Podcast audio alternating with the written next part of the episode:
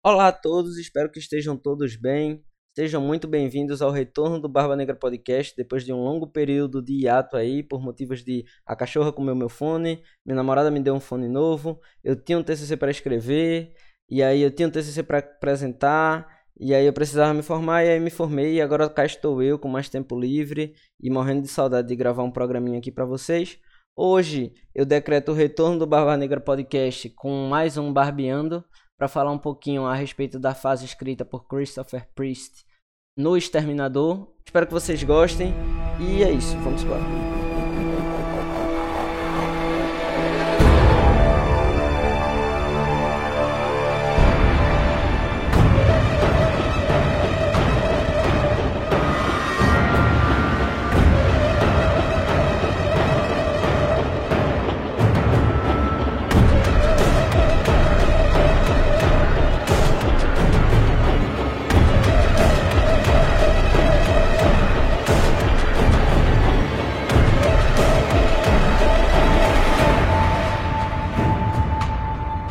Para começo de tudo, quem é o Exterminador, né? O Exterminador nada mais é que um dos mercenários mais famosos dos quadrinhos, apesar de não ter tanto destaque assim nestes mesmos quadrinhos, ele veio ganhar bastante visibilidade não tão recentemente assim, quando saiu lá em 2000 e lá vai o trem, o jogo do Batman pro Xbox 360, o Batman Arkham Origins.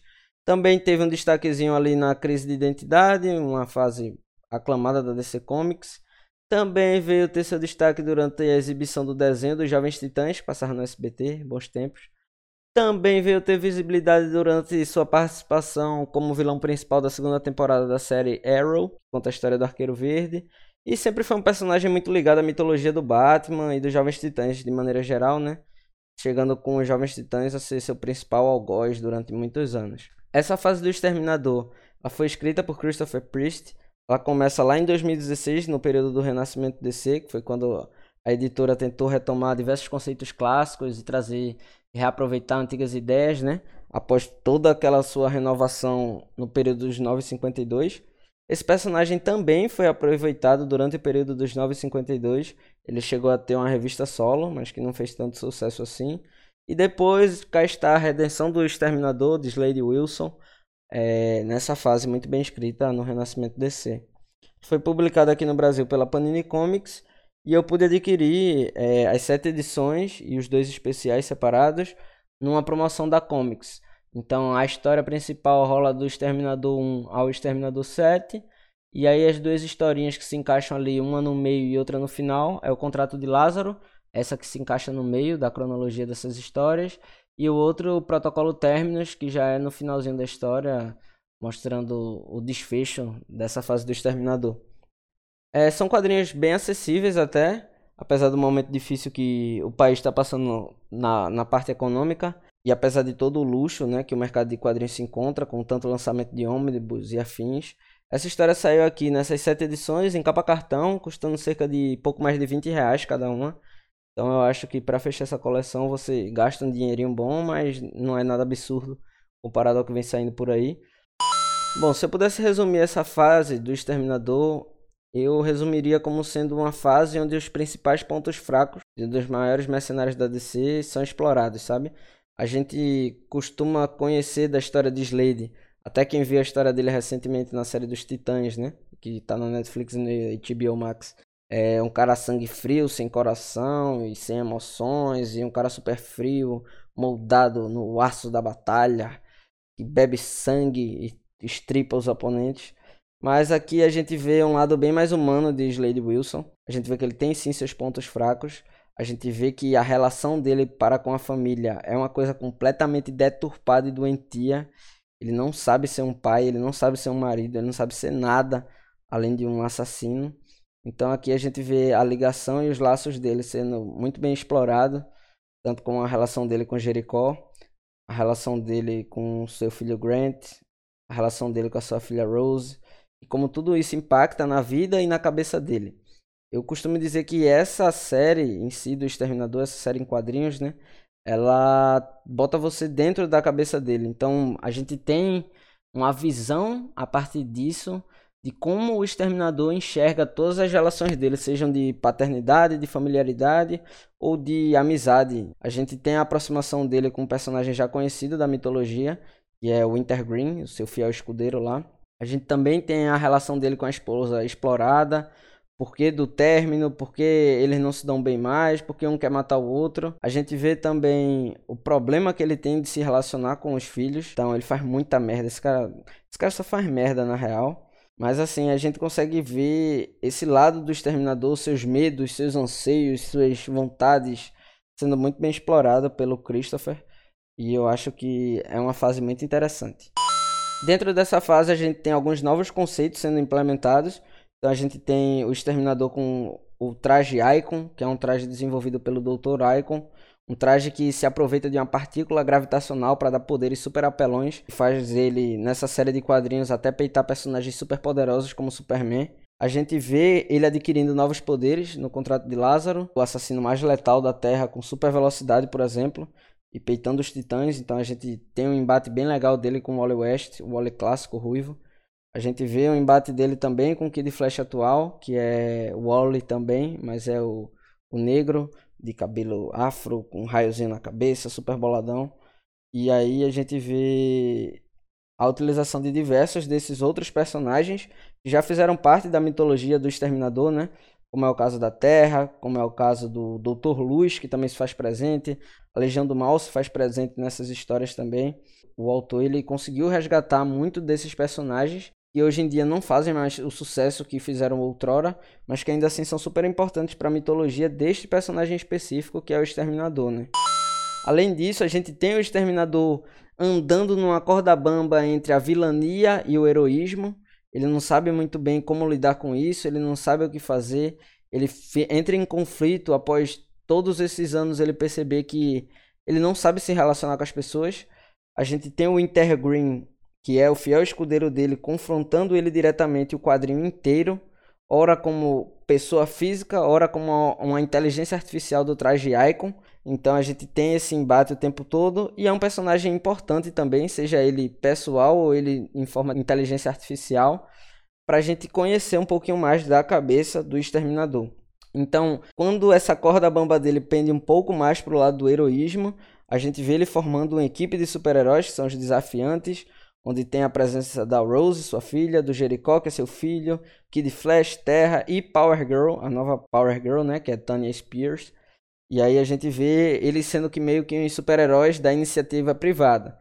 Nem todos os membros sabem, mas no final de cada missão o exterminador vai lá e deixa um boleto com a pessoa ou a organização que ele salvou, que ele realizou aquela missão ou salvamento com os valores tudo anotadinho pra pessoa pagar pra ele e tal. Enfim, o cara, se tiver um real em jogo, ele faz a missão. Agora de graça, jamais. Para além desses acontecimentos que rolam na revista regular, a gente tem o Exterminador em busca da super velocidade dos Flash para poder voltar no tempo e tentar salvar seu filho Grant.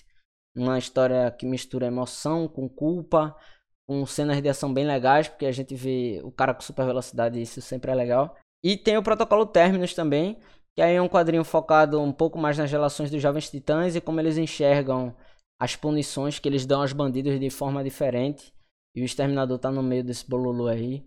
Então é um quadrinho legal, mas sinceramente não agregou tanto assim na minha visão não. Mas aí nem tudo são flores. Eu acho que esse arco do Exterminador, apesar de ser muito legal, ele tem um final que deixa bastante a desejar. A DC quis mesclar ali com seus eventos principais, que no caso era a Noite das Trevas, ou Noite das Trevas Metal, não sei qual das duas. Mas assim, não ficou legal. Eu acho que é um quadrinho todo bem pé no chão, na real, apesar do Exterminador ser um cara super poderoso, que usa mais do cérebro do que um ser humano comum, que tem reflexos ampliados e que é um gênio das batalhas e afins. Mas ainda com tudo isso, é um quadrinho bem pé no chão. É uma fase bem pé no chão. O Christopher consegue fazer isso de forma muito inteligente são desenhadas e roteirizadas diversas cenas de ação muito legais e que eu acho que quando chega nesse desfecho que misturam outras realidades e aí já vai para uma loucura muito grande, eu acho que não precisava disso, mas com certeza talvez esse nem fosse a intenção do Christopher Priest, mas aí uma ordem maior do editorial da DC, enfim, eu não culpo o cara por isso não. Mas nem tudo são flores também, mais uma vez, porque a Panini conseguiu fazer uma cagada tremenda ao não publicar o anual 1 e o anual 2 do Exterminador, que saiu lá fora. Então, de uma história para outra, acho que é da edição 4 para 5, não tenho certeza agora. Mas tu sente que muita coisa mudou e tu não sabe o porquê. Então os desafiantes, que é a equipe que o Exterminador fundou, já não existem mais. Houve uma morte que motivou isso, uma morte muito importante na história. Que simplesmente, se tu estiver lendo a edição nacional do quadrinho, tu não, não faz a mínima ideia de como aconteceu, por que aconteceu, o que é que foi que ocasionou. E isso deixa muito a desejar. É uma lacuna muito grande, mas que tu pode suprir facilmente acessando um scan na internet, né? É, eu não sei se tem o scan traduzido, não conferi, mas em inglês com certeza tem. E é fácil de encontrar também. Enfim, é só um aviso para ti, porque se tu decidir comprar essas edições e perceber um, uma lacuna tremenda, é normal, não precisa se desesperar. A paninha que cagou no pau mesmo. Para além disso, eu gostaria de classificar essa história como muito legal. Eu acho que ela apresenta muito bem a mitologia do personagem para novos leitores, ao mesmo tempo que faz com que leitores antigos relembrem conceitos que já foram utilizados em outras histórias e referências de coisas que aconteceram no passado da DC Comics, tanto no período pré e pós-crise das Infinitas Terras, quanto na própria crise das Infinitas Terras, alguns acontecimentos que lembram aquela fase. Então, eu acho que é um quadrinho bem legal e que se tu é fã ou deseja conhecer mais um pouquinho a respeito do Exterminador, eu acho uma história indispensável, super legal. Acho que dificilmente tu vai pegar outra fase do Exterminador que tu tenha tanto contato com a cabeça do personagem e com o que esse personagem representa de verdade. Então acho que vale a pena comprar. Não sei se está mais tão acessível assim agora, não sei como é que tá a questão da republicação ou publicação desse quadrinho, mas eu acho que se tu tiver, eu encontrar por aí pela internet ou em algum sebo, ou até quiser ler por via de scan mesmo, acho que vale super a pena. É, é uma história muito legal e que eu fiquei super feliz de ter adquirido e que eu pude conhecer um pouco mais de um personagem que eu já achava super interessante antes. Agora ele é meu anti-herói maníaco favorito, ou vilão favorito, e que eu amo odiar esse cara porque ele faz merda de verdade.